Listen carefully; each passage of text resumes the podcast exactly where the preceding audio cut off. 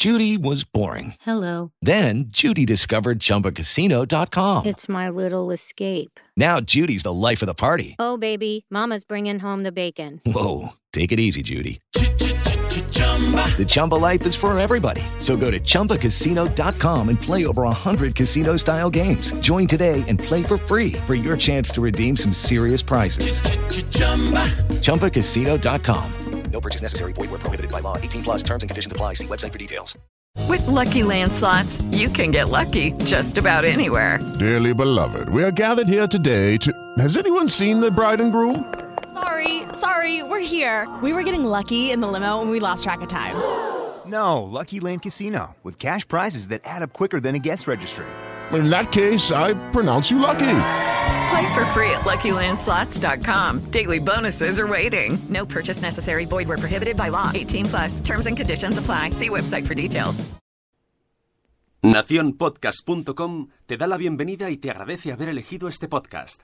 Buenos días, Madresfera. Dirige y presenta Mónica de la Fuente. Buenos días, Madre Esfera. Buenos días, Madre Esfera.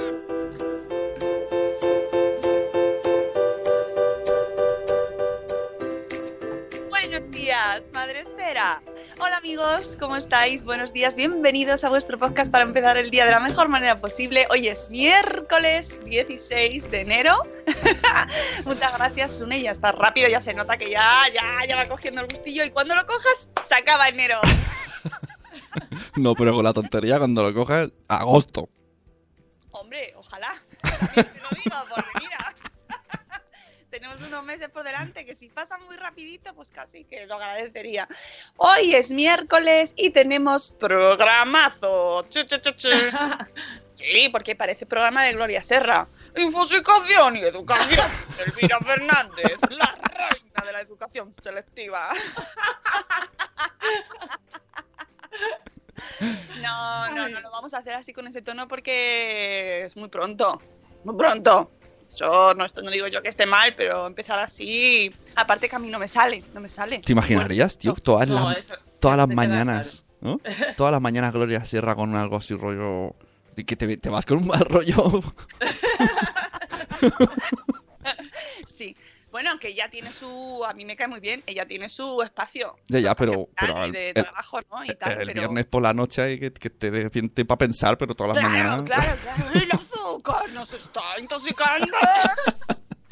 ¿No? Pero, hombre, empezar todos los días así, te estás tomando tu café, ¡el café! ¡Provoca cáncer!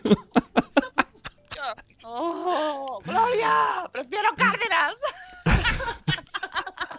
Saludo, ¿eh? Bueno, el caso es que no, aquí no, aquí venimos a empezar la mañana con una sonrisa que ayer me gustó mucho porque Víctor Arufe, que es el profe que, de cuyo post hablamos ayer, este de la compra de seguidores. Ajá. Sí, sí, bueno, pues puso en el puso un tuit diciendo que, que ya había empezado el día sonriendo, que le habíamos puesto su primera sonrisa. Qué bonito. No tienes 2.000 seguidores más, Víctor, pero tienes ahí una sonrisilla ¿eh? en, la, en la cara. Qué bien. Bueno, el caso es que hoy nos traemos a otra maestra, fíjate, para que luego digan que no tenéis Hombre, los profes ahí. Los profes. Los profes. Para tirar alguna madre o algún padre. ¿Y los otros qué? Bueno, también, también. ¿Qué otros? Bueno, los profes que también somos los papás y mamás. ¿eh? Los profes sois personas también. Claro, claro. Antes, yo creo que incluso antes de profes somos padres y madres. Oye, pues eh, se nota mucho cuando un profe o profa es padre o no, o madre. O sea, cuando no lo son, ahí hay una diferencia que se nota. Una frialdad. No sé. Yo tengo, tengo un familiar que es profe que no tiene hijos y es más. mm, o sea, jo. eh, Porque está destinado a serlo. eh, no sé si. O sea, es que es, eh, está hecho para eso. Está Claro. hecho para eso. Claro. Desprende un cariño y un. Que luego habrá otros que tengan hijos y no. O sea, que da poco vamos a generalizar. Pero bueno, el caso es que hoy tenemos a Elvira Fernández, que es nuestra maestra gallega preferida. ¡Ole! Así. qué bonito. Sí, esto va en tu puerta, hay que ponerlo. Y eh, para hablar de este temazo, infosicación y educación, porque también afecta el término infosicación a la educación. Así que ahora hablaremos sobre este tema, Elvira. Por cierto, feliz año, ¿eh? Es sí, feliz año, es verdad que no, todavía no había hablado con vosotros. Bueno, que sea un año estupendo, lleno de, lleno de positivismo. Esto, esto vamos a hacerlo. todo. Vamos a hacérselo a todos, ¿no? Aunque sea o- 11, sea en agosto. 8, de ¡Feliz se- 8 de septiembre, si no lo hemos visto. Ahí el toque, ¿te imaginas? No, no. bueno, antes de eh, hablar con Elvira, vamos a saludar a la gente que ya sabéis que podéis vernos en Facebook Live y escucharnos también. Allí se puede escuchar y se puede ver. Y ya tenemos allí a Cristina Alcaide del Pino que nos dice: Hola, buenas. Y también podéis hacerlo como el Grueso Mundial de la Población en Spreaker, con ese líquida también. Es verdad, es verdad, con ese líquida. se liquida. Eh, el prime en Spreaker es Juan Manuel, nuestro superhéroe preferido también, super preferido desde México, eh, que nos manda saludos y sonrisas y gafas de sol, aunque allí es de noche. Mm, Juan Manuel, pero no sé, foco puesto en la cara. Tenemos también a Poveda, buenos días Poveda, tenemos a Cripatia, a la señora Cripatia, a, Bu- a Judith en la burbuja, a Eduardo del Hierro, desde el trono del Hierro, donde de- hace mucho frío allí. Bueno, hace mucho frío en todas partes, pero es que mm, yo siempre me acuerdo de Valladolid, porque está especialmente... Ayer decía la madre del pollo que los grajos iban andando, iban a- por la calle, pero congelaicos. Bueno, eh, aquí también, ¿eh? O sea, mucho frío. Tenemos al Corriendo Sin Zapas, buenos días Rocío. Tenemos a Euti, a la madre del pollo también, a Isabel. Eh, en el tren Camino de los Madriles, dice Eduardo del Hierro. Muy buen viaje y nada, espero que no se te corte mucho porque en los trenes ahí va la cobertura regu. Tenemos a nueve meses y un día después, buenos días. Qué guay con Elvira, dice Nuria. Claro. Kelly. Mira, un beso, un besazo. Está guay que no diga, que no, se- no os metáis con los invitados en el chat, ¿vale? Que no, Que lo, que lo no en eso, chicos. no lo hagáis, hombre. No es bonito. No es bonito. No lo es, porque si un día estáis vosotros en el otro lado, eh, mm. Tenemos también a Sara de Ya lo decía mi abuela, eh, a Chivimundo, buenos días Lucy, a Ichel de Cachito a Cachito, tenemos a Zora de Conciliando con la Vida que dice bolas en compañía. ¿Mm? Este, está- Eh, Sí, mucho mejor, estoy de acuerdo. es así como raro. Eh, dice con sin zapas que los profes son héroes. Sí. Ole, ole. Tenemos a la señora Aquiles, buenos días Elvira. Eh, no pasa nada, Sune, has- he sido feliz. No te metas al túnel. Es que ha dicho desapareceré cuando me meta al túnel, me ha asustado un poco. Te hemos querido mucho, Eduardo. Somos la última voz que escuchas. Te queremos. We love you. Eh, no sigas la luz, Edu. Buenos días, señoras, dice la señora Mamarazzi. Los profes como los niños son personas. También. Sí, sí, sí, sí. Hay de todo también, claro. Bueno, pues vamos a, ya sabéis que podéis ir entrando en el chat, en el simbolito de cada episodio, que este es el 556 ya. Madre mía, madre mía, tremendo.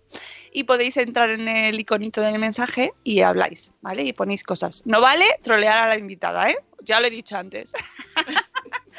no vale. Bueno, pues Elvira, cuéntanos este post de mm, que has publicado en Atención Selectiva, que yo antes no sé por qué hoy tenía yo la cosa de que era educación selectiva y digo, no es educación selectiva, no lo es. Si es que va contra, va contra el principio del blog, pero es atención Es- selectiva. sí, es por la atención. Y Atención. tampoco tiene, tampoco tiene que ver con ser selectivo en plan rollo negativo, que mucha gente piensa que sí, no sé por qué, sino que tiene que ver con ese proceso atencional de la selección de, de, de contenidos. Que han que- escrito un mail quejándose, ¿no? ¿Por qué selectiva? ¿Por qué selectiva? ¿Por qué no atención mm, para todo el mundo? ¿Eh? Ya estás, Claro, ya que- estás discriminando. es el típico proceso que se da cuando estamos eh, embarazadas o cuando vamos a ser papás y com- eh, pues el blog se- surgió cuando yo estaba así, embarazadilla y, y bueno, lo he ido lo he ido aplicando a mi vida cotidiana. Entonces, en- con relación a esto de la información, yo creo que también hay que aplicarlo un poquito, ¿no?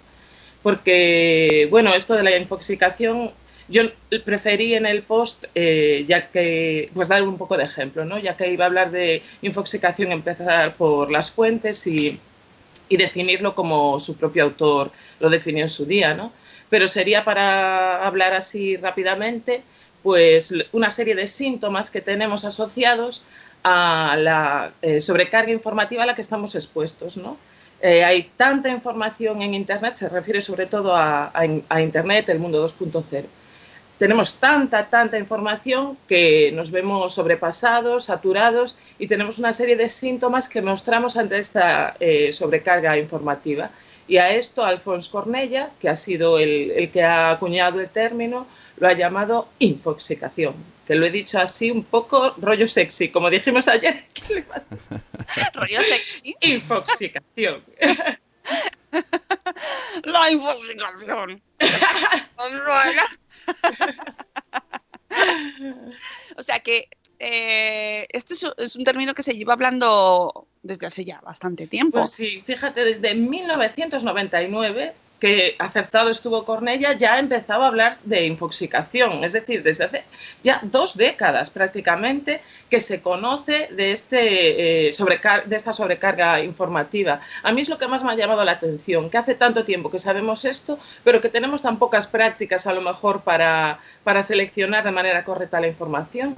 Bueno, porque, porque realmente porque a lo mejor tampoco se le no está realmente bueno si es desde el 99 ya está ya tiene un poco más de recorrido pero no no se habla mucho de las consecuencias no o quizás o no le, se le está prestando demasiada atención o no es prioritario no es como bueno venga va, te la, tú te las apañas. Claro no, no se le está dando importancia porque como realmente nosotros vivimos en esa dinámica pues se ha vuelto cotidiano.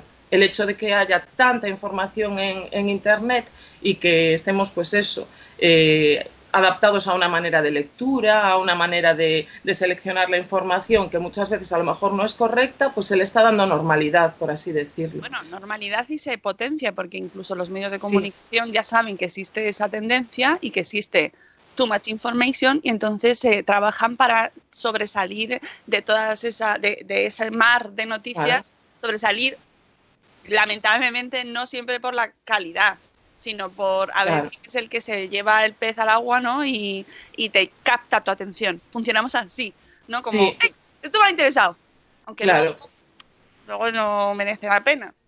Ayer, claro, ayer sufrí, sufrí, esto mismo con la noticia del niño este del pozo, que yo quería saber, y vi tres noticias de diarios importantes en los que después de leerla no explicaban nada más que no nada. estamos en ello, pero había muchos posts y muchas fotos y yo digo, pero, pero esto no es noticia.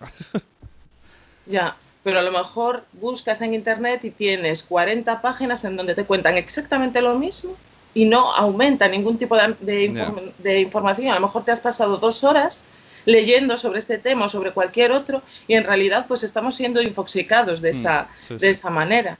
Suena un poco ridículo a lo mejor la, el término, pero es que es verdad, porque mm. al final pierdes tiempo claro. que podrías estar empleando en otras cosas leyendo lo mismo, la misma noticia en diferentes medios, claro. Me encanta la referencia de Alphonse Cornella, que además no lo conocía y, y me ha encantado. Me parece súper interesante y, y, al que tenemos que seguir. Eh, físico, escritor, consultor sobre innovación, conferenciante. Sí, yo claro, para escribir el artículo he, he leído bastante sobre él, incluso algún estudio bueno, es realmente una persona tremendamente polifacética que se dedica a, a, mil cosas y bueno, no me puse en contacto con él porque me dio vergüenza, sinceramente. Dio... voy a tirarla ahí del hilo porque me parece que interesantísimo todo lo que nos cuenta y de hecho no sabía que venía de que había sido él quien había eh, bueno, acuñado este término, ¿no? Que tanto, claro. de que tanto hemos hablado y es como todo en esta vida, ¿no? Que muchas veces no sabes de dónde vienen las cosas. Hasta claro. que viene Elvira. Al, al ¿Cómo lo...? Eh, porque es una, una cuestión de, que, que, puede estar relacionada con todo nuestro día a día, pero ¿cómo lo aplicamos eso en educación? O sea, ¿qué pues, tiene que ver la infosicación con la educación? Claro, pues este término lo empecé a ver en varios colegas y varios, eh, varios docentes, pues en, en charlas, en, pues en artículos y, empezaban a hacer eh, referencia a lo de infoxicación. Claro, tú por la terminología más o menos de la palabra ya sabes más o menos lo que es, no hace falta tener mucho, mucha ciencia, pero lo empezaba a ver mucho. Y es que en educación se está gestando como una especie de, no sé cómo explicarlo, no es tampoco separatismo, pero hay como una serie de corrientes eh, casi definidas, ¿no? Una, lo voy a decir, uf, espero no levantar eh, mucha polémica. Levanta, bueno. levanta. como, si no, como si fuera la primera vez, ¿no? Que hago estas sí. cosas, pero bueno. Por un lado está como la corriente proclive al cambio, ¿no? Que es una corriente pues que busca cambiar eh, las pedagogías, que busca cosas alternativas, ¿no? Eh, y yo me siento muy, muy afín a esta, a esta corriente. Y por otro lado está una corriente, pues a lo mejor un poco más tradicional, pero sí que es una corriente, hay que decirlo, que busca mucho el rigor científico. No sé por qué están asociados. Y luego estamos una gran masa en el medio, como así parapetándonos, porque no sabemos. Un día a mí me gusta esta parte, otro día veo cosas en esta otra que me... Yo creo que en el equilibrio está el acierto, ¿no? Yo también. Y sí, a ver, porque tanto de una parte hay cosas que son extremas y que ves ridículas, y de la otra también. En el artículo de, sobre infoxicación yo hago referencia a un artículo anterior, porque no es la primera vez que toco este tema de, pues eso, de contrastar las fuentes, de tener rigor científico en lo educativo. Y en, una de, en uno de esos artículos lo hacía porque, fijaros, por, es un ejemplo, ¿no? Pero como esto hay mucho. Eh, salía una noticia en, en, el Twitter de un conocido profesor, ahora no recuerdo el nombre, sobre unas, un, creo que era una academia de inglés que ofrecía eh, visual listening, ¿no? Y esto eran vídeos con subtítulos. pero, ¿y qué? pero mola, ¿eh? ¿Eh? Ya te A lo ver. he bien. Y ya te la han colado. Ya te la han colado. Luego vete a buscar al ordenador. Oh, visual listening. No sé si implementarlo yo en el aula. A ver, voy a buscar. Pásate dos horas leyendo. A ver, es que cuidado, ¿eh? Estamos. Pero el, Estamos- el tema de la infoxicación yo veo que lo tenemos más claro nosotros que hemos vivido sin internet, ¿no? Porque antes pues tú te ibas a la biblioteca y, co- y como mucho mirabas dos enciclopedias y un libro, no, o sea, no, no- ya, ya te pasabas rato ahí. Pero ahora con Google, que ahora están acostumbrados a picar y media hora tienen un huevazo de información, dan por supuesto que bueno, que está bien, ¿no? No saben quién la ha escrito y, y ahí tiras. Y entonces también forma parte, ¿no? La infoxicación no tiene por qué ser información real y buena. Que estamos en lo de siempre, lo de no sin, sin verificar. Es que ahora tela, porque yo, a ver, yo lo pongo en el artículo y esto me lo saco yo un poco de la manga, pero yo sinceramente creo que está pasando. Y es que ahora leemos de manera hipertextual. Bueno, esto ya se sabe. eh, que vamos saltando de información en información, ya no empezamos a leer por el principio, vamos directo al subtítulo o vamos a las palabras más destacadas y demás. Pero es que yo creo que esto está afectando a la lectoescritura en los, en los niños. Ajá. Porque yo veo, a ver, hay una diferencia muy notable entre cuando nosotros estudiábamos a, cómo ellos asumen una tarea hoy en día. Raro es el niño, a mí me pasa y yo creo que es algo generalizado. Los profesores nos estamos quejando mucho de esto, que empieza a leer una, eh, un- una tarea por el principio. Eso ya es rarísimo.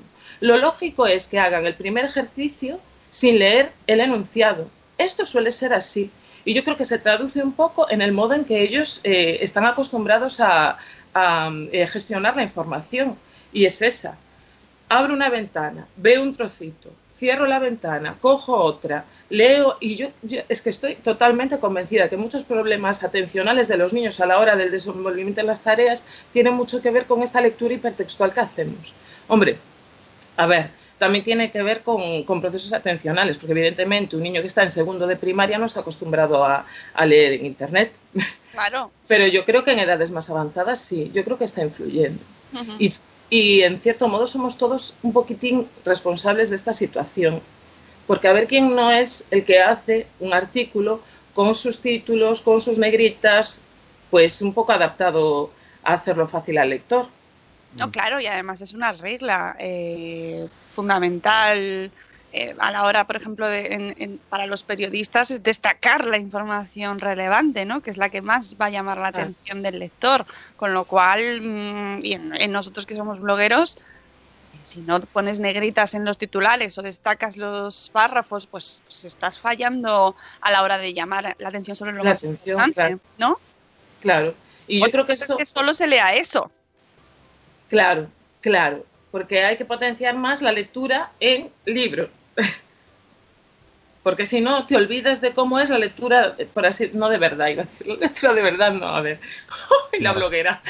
Porque te olvidas un poco de cómo es leer, pero leer Ajá. por leer, no leer para, eh, para divulgar una información, que es distinto, entonces tú tienes que pensar en el tiempo de la gente, que a lo mejor no se van a pasar todo el rato leyendo tu artículo hasta el final, esto lo tienes que ya que asumir, ¿no? Un poco si escribes en línea, a ver. Sí. Pero un libro se lee, del, pues, de la primera letra hasta la última, no te lo vas saltando ni, ¿no? Entonces yo creo que esta es una lectura que hay que potenciar mucho porque las próximas generaciones sí que es verdad que uf, van a leer mucho en línea. Y, y esto que antes nos estabas contando, estas dos tendencias eh, educativas, ¿cómo se enlaza? Es decir, eh, ¿en qué mm, medida va afectando en función de según qué, qué Ya, tendencia claro, que o escuchas? Salté, salté de un tema a otro, eh, la verdad. Sí. A ver, que, eh, de entre los síntomas de estar infoxicado, uno es es- esa lectura hipertextual que va saltando, ta, ta, ta, y otra es eh, el eh, manejar información de un círculo muy cerrado, ¿no? Entonces, yo sí soy, eh, como por así decirlo, muy polarizante y me uno a esta corriente. Entonces, toda la información de la que me hago eco, la que empleo en el aula, es la que dice fulanito que lo tengo como referencia, o no de esto porque son como de los míos, ¿no? O no, no, yo esto ya no lo contrasto porque tiene un poco que ver con lo que yo hago. Veo la imagen en Pinterest y digo, ay, qué bonito, esto es muy Montessori. ¿Eh? Como por ejemplo, ah, nos ha pasado a todos, ¿no? Con las botellas Montessori. ¿Cómo van a ser esas botellas llenas de purpurina y de brillantina Montessori? Esto lo decía un día eh, esta chica de Balanceo Comunicación, ahora no me acuerdo el nombre. Gloria. Sí, pues decía, te las has todas. Muy bien. Muy Bueno, bien. En este caso justo sí que la conozco, que además ha venido al espacio Madresfera a vernos y se llama Gloria. Bueno, a mí me encanta. Un besito, lo Gloria. siento, Lo siento, espero que, que no lo oiga, por Dios, que no Pues me acuerdo. nos de- oye, nos oye, o sea. ¡Hala! Sí. Pues voy a decir algo bueno, ¿eh? que conste. que esta chica decía un día que de dónde se saca eso de lo de la botella Montessori, que iba a Montessori a comprar las brillantinas. En el... A ver. Que está muy bien, que lo de las botellas de la calma, vamos a darle el nombre con propiedad, que está muy bien. Yo las uso, las tengo en mi aula de música, a mí me encanta, para cuando se ponen así como muy nerviosos y agitados, pues vete al rincón de la calma un, un rato y luego vuelves a bailar. Pues está muy bien, Jolín porque ayudan en situaciones, además a determinados alumnos, pues les, les, está muy bien, pero no me digas que son botellas Montessori, o no las hagas porque está de moda. Bueno, uy, uy, eso, estás metiendo otro tema aquí, ¿eh? Pero eso también es infoxicación, claro. Sí, sí. Claro, y eso eh, se lleva también, esto es lo que yo no sabía, que se llevaba también a las aulas, es decir, yo no, sab, no, no tenía la, con, la constancia, la constatación de que las botellas de la calma o botella de Montessori habían Ay, llegado sí. también a las aulas. Sí, sí, se usa muchísimo, ¿eh? muchísimo. Yo tengo un, en el aula de música, por ejemplo, tengo un rincón de la calma, no solo tengo botellas Montessori, como es en el aula de música, tengo cajitas de música y, bueno, instrumentos eh, relajantes como palos de lluvia y que, fue eso, una mesa de la paz. Tuve que informarme y buscar información para hacer un rincón tranquilo y demás. Pero claro, yo he puesto allí una botella de la calma sabiendo que eso no es Montessori. Y no lo he puesto porque se lleve en Pinterest o porque en Instagram mucha gente esté haciendo rincones de la paz. Lo he puesto pues porque he considerado, uno, que lo necesitaba, he hecho una detección de necesidades en mi aula y he dicho, bueno, sí, necesito este espacio. Y otro, he ido viendo pues qué eh, qué, eh, metodologías me podían venir mejor y, y me he adaptado a, a, a, mi realidad. Pero que tú veas una imagen en Instagram y que digas, ay, qué bonito, por ejemplo, lo que han hecho en este patio, que es algo que, en lo que yo estoy trabajando mucho recientemente. Ah, bueno, pues ya lo hago en el mío. No, porque a lo mejor pues eso no es tan pedagógico o no tiene que ver con la realidad de tu aula, pero claro, eh, lo visual también es muy llamativo y yo creo que al final infoxica mucho también una imagen, porque las modas ahí están y la verdad que muchas veces vamos como borregos, yo la primera, ¿eh? a ver. No, no, no digas eso, no digas Sí, a ver, vamos, porque lo ves y el problema es como la, la moda de lo que es la vestimenta. Veces, yo, bueno, cuando llegan las nuevas temporadas, digo, bueno, qué viejuna me estoy haciendo, no me gusta nada. Pero oye, pasan dos meses y dices, bueno, no está tan mal, me lo voy a poner. A ver, es que. o sea, que los, las botellas de la calma también ha llegado a clase. Sí, sí, sí, sí. y, y mmm, pero eso consideras que es infosicación, que es un ejemplo de infosicación en, a ver, sí. el entorno educativo. Depende de cómo tú lo, lo, gestiones. Si tú ves una imagen y porque la publicó Menganito, que está en tu cerrado círculo de opinión, o porque, no sé, o porque has leído un artículo en Facebook, para mí es infoxicación, más en educación, porque lo de las botellas de la calma es un ejemplo así como muy tal. Pero imagínate que es algo relacionado con la evaluación, un tipo de examen a lo mejor. Es que hay, que hay que tener un poco de rigor. Ahora estaban diciendo que mm, este, estaba hablando de que los alumnos iban a examinar a los profesores. De que se estaba estudiando esa posibilidad. La cara, ¿no habéis visto la cara de Elvira? Era puesto cara de ¡Oh my god! Uy, los míos van a ir a hierro conmigo. Y había en Twitter que se polariza mucho, pues estaban quien estaba en contra y Bueno, a favor. A mí no me, a mí no me parece mal. A ver, si realmente incluso a ellos ahora les estamos pidiendo que se autoevalúen, ¿por qué no te, eso te puede ayudar a ti en tu práctica educativa, ¿no? Si te dicen, yo qué sé, pues yo a veces sí que pregunto, ¿eh? Digo, ¿qué tal esta clase? ¿Os ha gustado? Si pruebo algo nuevo. Y luego tú, pues también haces esa reflexión de decir, bueno, pues esto ha funcionado, esto no, porque me lo han dicho ellos. Entonces, bueno, si es una evaluación positiva, tampoco hay que... claro. no, a ver. Claro, la, la- la duda es qué consecuencias tienen esas evaluaciones, si son vinculantes, si no son vinculantes, si van a influir en el programa o no. Claro, a ver. ¿Sabes? Es que Yo eso sí es se hace. un poco como vamos a hacer una pregunta y ¿para qué? ¿No? ¿Qué, qué vas a Bueno, hacer? me imagino, que- no me he enterado, yo en Twitter no estoy últimamente, ¿eh? pero debió de ser buf, Siempre, fuegos siempre, artificiales. Siempre. Y además me parece curiosísimo que eh, según vas descubriendo entornos y sectores, dices, no, no puede ser peor que el anterior. Sí, lo es. Los profesores tienen ahí como un montón de luchas internas. Sí, ahora es que está de locos, ¿eh? también os lo digo. yo lo- a lo- mí Twitter me encanta, pero hay días que digo, no, ya no puedo más. Lo que veo con las nuevas tendencias y tal, que además tengo a Noa aquí que le gusta mucho, que luego contrastan mucho con la vida fuera del colegio, ¿no? O sea, eh, la gente que ha estudiado Waldorf hasta adultos, que fuera de España esto se hace y está, eres adulto y sigues en una formación Waldorf, luego te vas a una empresa y esto no es así. En una empresa hay una persona que te manda, te dice bien, mal, y si no te vas fuera. Entonces ya todo esto que has aprendido es como... Yo, yo tengo pensamiento muy viejuno en este aspecto. O sea, si vienes de un lado que todo es vamos a valorar, vamos a hacerlo cooperativo, pero luego sales y el mundo no es así. Claro, es que, a ver, yo, siempre, yo lo digo siempre igual, para mí, que tú te ciñas a una sola eh, metodología, eso eh, acaba siendo una ideología. Entonces tú es como quien vota un partido político o como quien tiene, eh, bueno, ya veo, no, porque ya me va a meter la pata. Entonces, eh, para mí eso es ideología. Es metodología cuando tú la sumas, quiero decir.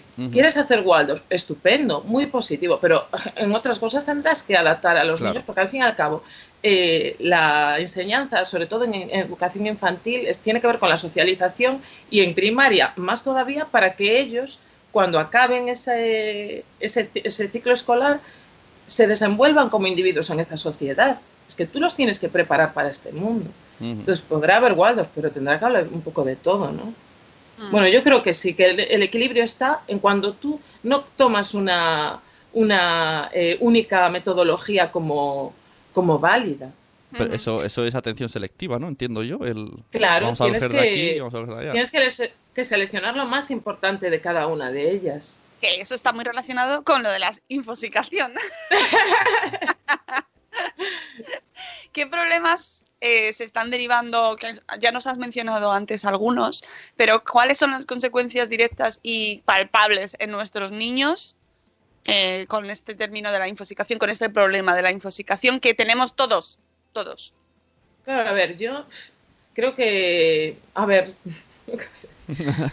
no es tanto en los niños como que somos nosotros los que los transmitimos también, claro, porque si yo estoy fallando a la hora de seleccionar pues esa metodología, ese recurso, demás, pues entonces yo le estoy fallando al alumnado, que se dice pronto, pero esto puede pasar.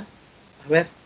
Y luego yo lo que noto sobre todo es que una sobrecarga informativa eh, dificulta tu atención y que tengamos tantos problemas de atención hoy en día, yo, para mí no es fortuito. A ver, es que estamos en la... El otro día decía un coach que me gusta a mí mucho, eh, decía que estamos en la era de la, de la distracción. Todos son distractores, entonces para centrar y para focalizar nos es muy complicado. Y ellos es que tienen un mundo de distracciones. Entonces seleccionar lo que es más importante en cada momento, para ellos yo creo que es a ver, lo tomamos desde el punto de vista cotidiano, pero date cuenta, y más en, en estas fechas que, que acaban de pasar, es que lo tienen todo. Tienen de todo a su alcance. Entonces, yo creo que con la información les pasa un poquito igual, que muchas veces no dan abasto, porque, claro, una sobrecarga informativa lo primero que hace es bloquear tu cerebro y la atención disminuye al instante. Esto, vamos, aquí no estoy infoxicada, porque la atención es algo sobre lo que he leído mucho y mucho y mucho, porque precisamente yo tengo problemas de atención muy grandes. Entonces es algo sobre lo que he querido leer un montón. Y, y sí que es verdad, hay muchos problemas de atención en los niños hoy en día y esto es por algo, y es por el estilo de vida que llevamos. ¿Y Está qué, ligado. qué hacemos, Elvira? Mira, yo creo que, por ejemplo, nos- para nosotros, a la hora de buscar información, lo que tenemos que hacer es ser eh, muy concisos en los buscadores. Si tú quieres implementar una metodología en el aula, no pongas Montessori, porque lo que te va a aparecer ahí es de todo, de todo. Entonces tú tendrás que poner cómo implementar Montessori para tal actividad, o en un aula de 0 a 3, o para eh, trabajar tal valor, y luego seleccionar las fuentes. Hay, nosotros tenemos gente, bueno, ya sabéis, vosotros sobre todo, eh, excelente eh, hablando sobre X metodologías, entonces, bueno, hay que tener un poco, eh, pues unas fuentes de referencia. Pero luego no dejarte caer en ese círculo vicioso. Es decir, está muy bien, esto lo ha escrito esta persona, es un referente para mí, pero ahora también voy a contrastar en otra fuente. Y luego están, yo eso lo hago mucho porque desde que, desde que estudié psicología, lo he tenido que dejar ahí eh, off, eh, con la maternidad, bueno, es así, eh, pues sí que me acostumbré mucho a leer estudios, que es algo que, no sé, me he hecho friki de eso, entonces me gusta mucho leer eh, estudios.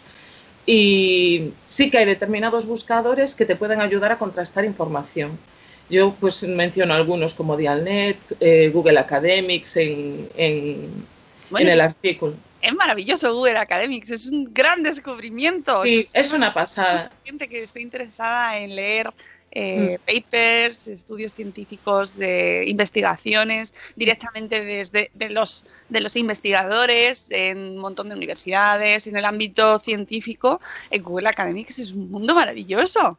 Sí, es una pasada. A ver, es que realmente ahí vas encontrando información de valor.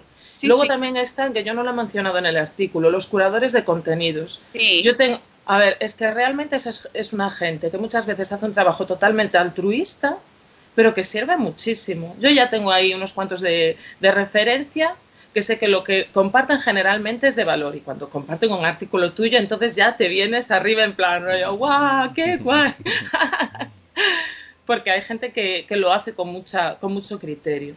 Entonces yo eso recomendaría buscar eh, cosas muy específicas, no buscar algo muy amplio porque Google ya sabemos lo que es, tener eh, esos referentes y, buscar en, buscadores eh, donde poder contrastar la información con seguridad. Porque si no lo que nos pasa, mira, fijaros, a ver si me vais a permitir, esta semana yo ahora, ¿qué, qué vengo haciendo? De Facebook y de Twitter y tal, voy borrando cuentas de que seguía y que de repente dices, Dios mío, pero qué, qué titulares son estos. Fijaros que, fijaros qué titulares he leído esta semana. No, no los voy, no voy a decir los medios. ¿eh? Ojo que trae deberes esto, qué guay. Fijaros. ¿eh? Las mujeres con mal carácter son más inteligentes. O sea que como tengas buen carácter, fastidiate porque es muy boba. Claro. Vale. Eh, emborracharte con tu pareja podría ser el secreto de una relación larga según la ciencia. O sea que ya sabéis, a darle ahí al... Ojo, eh, que hay que poner esto todo. Escuchad antes también, ¿vale? Que si lo pillan ahora y escuchan esto, no, no. Ay, yo te digo. No lo había pensado. un- una, No una, Son relación. ejemplos de cosas que no funcionan bien, Claro, que a ver. bien tituladas, ¿vale? Yo Que ya he borrado estas páginas de mi, de mi Facebook, que es donde más los veo, ya me he borrado, que no sé qué pintaba yo siguiendo a esta gente, ya os lo digo. Pero el que más me ha llamado la atención, ¿eh? y ahora os vais a, a caer para atrás.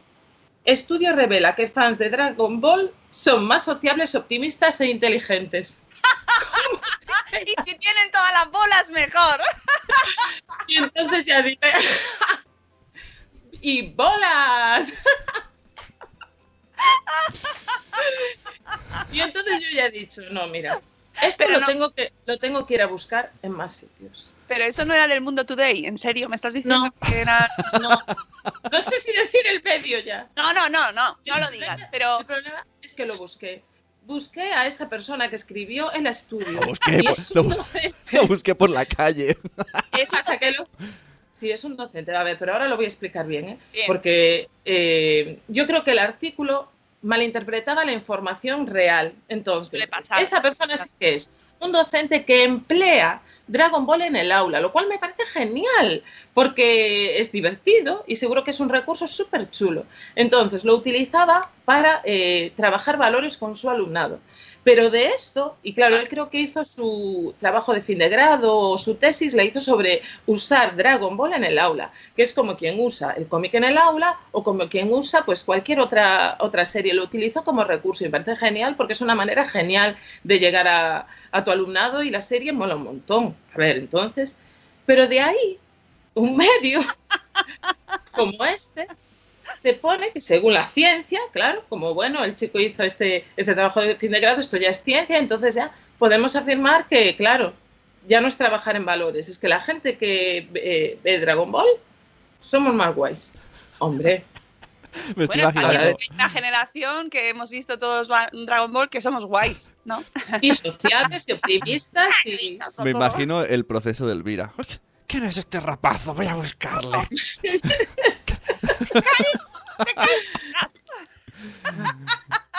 Y seguro que es un profe genial, pero claro, es que su información, ¿cómo se está transmitiendo?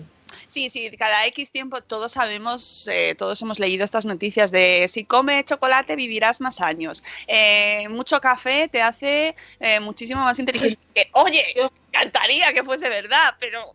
Y ojo, que los medios donde los leí no son los típicos de, de anuncios, no sé si me entendéis, que hay ahora como una especie de medios que son como publicidad, que no son ni siquiera... No. Uno de ellos, de hecho, es uno que tomé como referencia cuando estábamos diseñando Planeta Hiedra y yo me quería morir. Yo dije, ¿pero qué ha pasado aquí? Ya. A Es ver. una responsabilidad de los Pasaba. medios de comunicación, muy importante, eh, porque se está, uy, se está perdiendo la calidad en los contenidos y prima más eh, lo que hablábamos antes de destacar entre todas las noticias y por supuesto llama mucho más la atención la noticia de que eh, la gente que ve Dragon Ball es más sociable y Ya. más maravillosa, porque van a hacer clic. Claro, ¿cómo no vas a pinchar? Es que yo allí Ahí- fui de cabeza. No, no, Que no, la clave es poner a mi hijo Dragon Ball. Venga, ya mismo. Si hay un pack, y hay pelis, si hay cómics y tal. Todo, y todo. El otro día me contaron que hay páginas muy importantes de información en las que la publicidad se inserta de manera que parecen propios posts. Y luego una vez que picas, que- claro, es como, me acabas de hablar que la, la homeopatía es mala, pero hay una aquí que dice que es buena y la esa es como el anuncio, ¿no? Es muy raro. Sí, es que ahora hay como esos artículos que son eh, publicidad, en realidad. No sé, es una especie rara de, de información que te la cuelan por el medio y parece que es de la misma Claro. revista o, o publicación. Es Por eso hay que fijarse mucho en eh, datos, pues como por ejemplo el autor, porque en ocasiones Ajá. esos tipos de posts suelen ser como de la de redacción. ¿No? En muchas ocasiones y Claro. pon- pone el nombre del autor o en, un, en una parte muy chiquitito, muy chiquitito pone el nombre de la marca o esto es publicidad, lo pone muy chiquitito, muy chiquitito. O sea, que hay que, Ahí, ahí. hay que Yo Mete in- caña. invito a, hace- a la- hacer la teoría, el, el método Elvira. Que busques al autor y le preguntes en redes sociales. ¿Qué querías decir? Carajo. ¿Qué, qué estás diciendo? ¿Dragon Ball? ¿Que lo, ¿Cuál? ¿La Z o la, o la GT? Pero sí, sí, sí, qué cara. ¿no? O sea, eh, sí, hay que, hay que. El sentido crítico, Elvira, el sentido crítico. Claro, a ver. Lo que pasa es que, es muy difícil, ¿eh? Pero yo creo que realmente con, con los niños sí que nos tenemos que concienciar en que ese es eh, una de las herramientas del, del futuro. Porque eh, para ellos va a ser muy complicado. Claro, nosotros hemos ido eh, viendo todo el proceso y toda la, evolu- y toda la evolución de, de los medios de comunicación online y de lo que es la información online. Pero ellos se encuentran todo esto de sopetón, boom. Y claro, yo me doy cuenta, cuando les mandas a hacer un trabajo, lo primero que copian es la primera página que suele ser Wikipedia. Entonces ellos, a ver, y está, además también están muy acostumbrados al copia-pega, porque no saben hacerlo de otra manera. Bueno, y, y nosotros ya estamos acostumbrados a hacerlo así. Y de hecho, ahora, mm, eh, a raíz de tener que volver a estudiar y empezar a, empezar a hacer de nuevo trabajos académicos, te das cuenta, empiezas a revisar tus metodologías, tu forma de buscar información, tu forma de, de buscar fuentes y te das cuenta de que tiras de Wikipedia lo primero, eh, de que no contrastas fuentes, de que necesitas de- de, eh, sacar tus referencias, de que todo lo que digas tiene que estar fundamentado, pero que eso que es algo que te exigen en la universidad y que me parece que está bien que te lo exijan, no debería estar de más de que se exija No. de una manera lógica, ¿no? Aunque no pongas en la, no hagas una página al final con la bibliografía y tengas que hacer un anexo, no, no hace falta tanto hasta ese punto, pero sí que como lectores y como estudiantes o como profes, eh, sí que le demos mucha más importancia a de dónde sacamos la información, si está contrastada, eh, si encontramos una noticia, de verificarla con varias fuentes, por ejemplo, que tampoco está de más.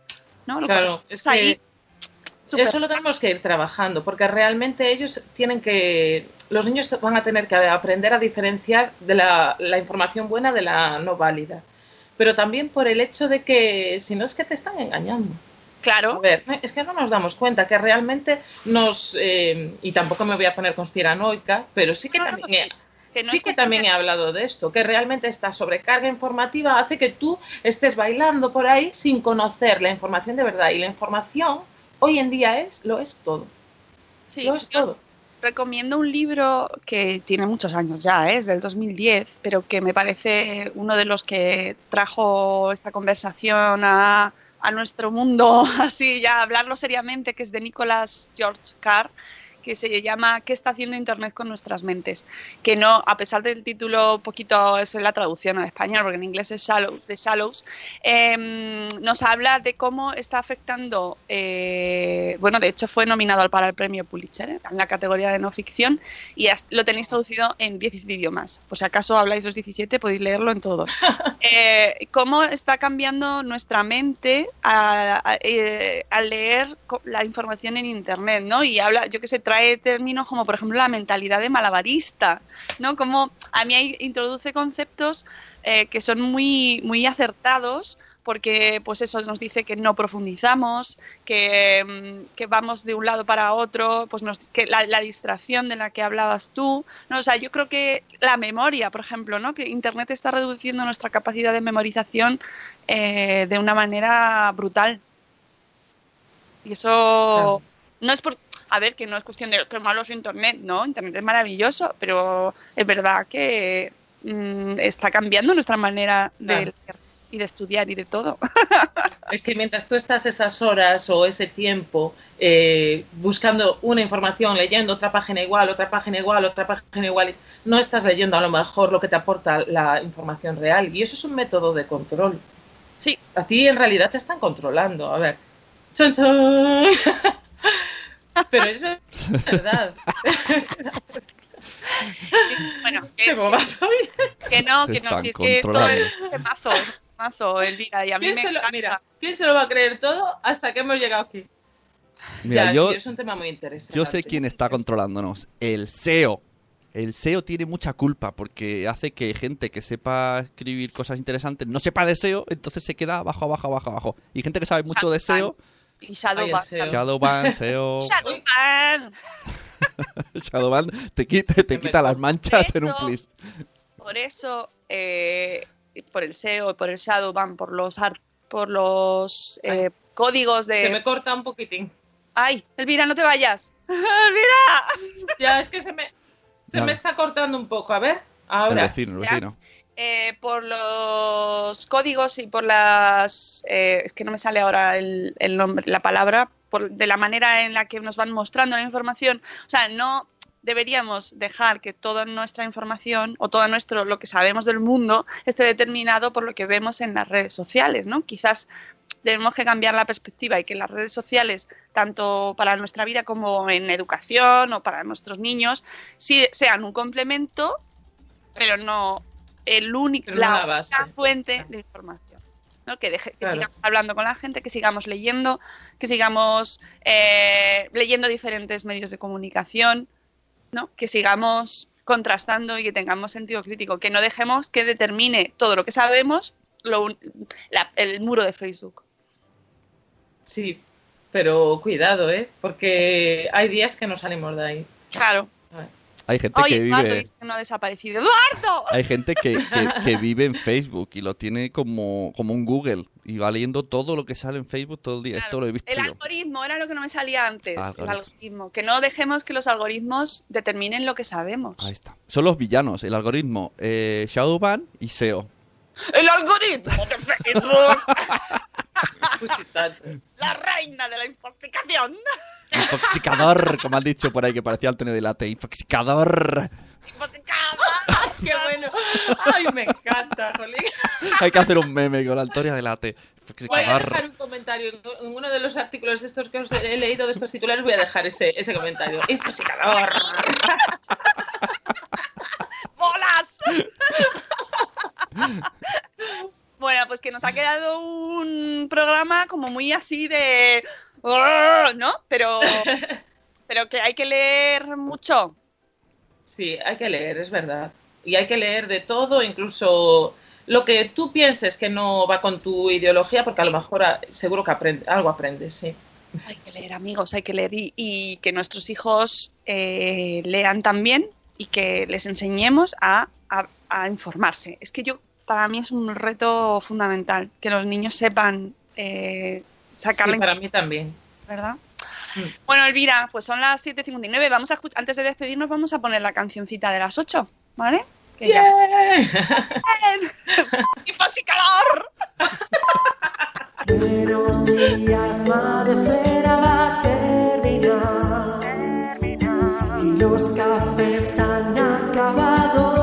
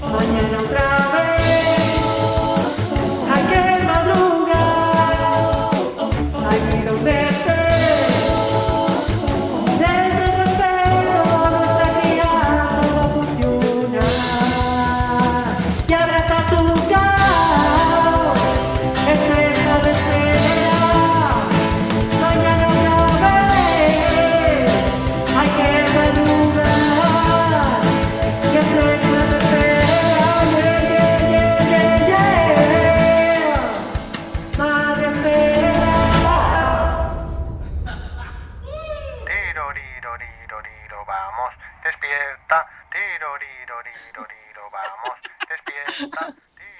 Ay, Edu, que se desvanece como Spider-Man. Eh, Edu, Edu, volverás. Oye, eso ha sido un spoiler, ¿eh? No, no. Sí. No. Y lo puede hacer Berto Romero, yo también. Ah, eso es verdad.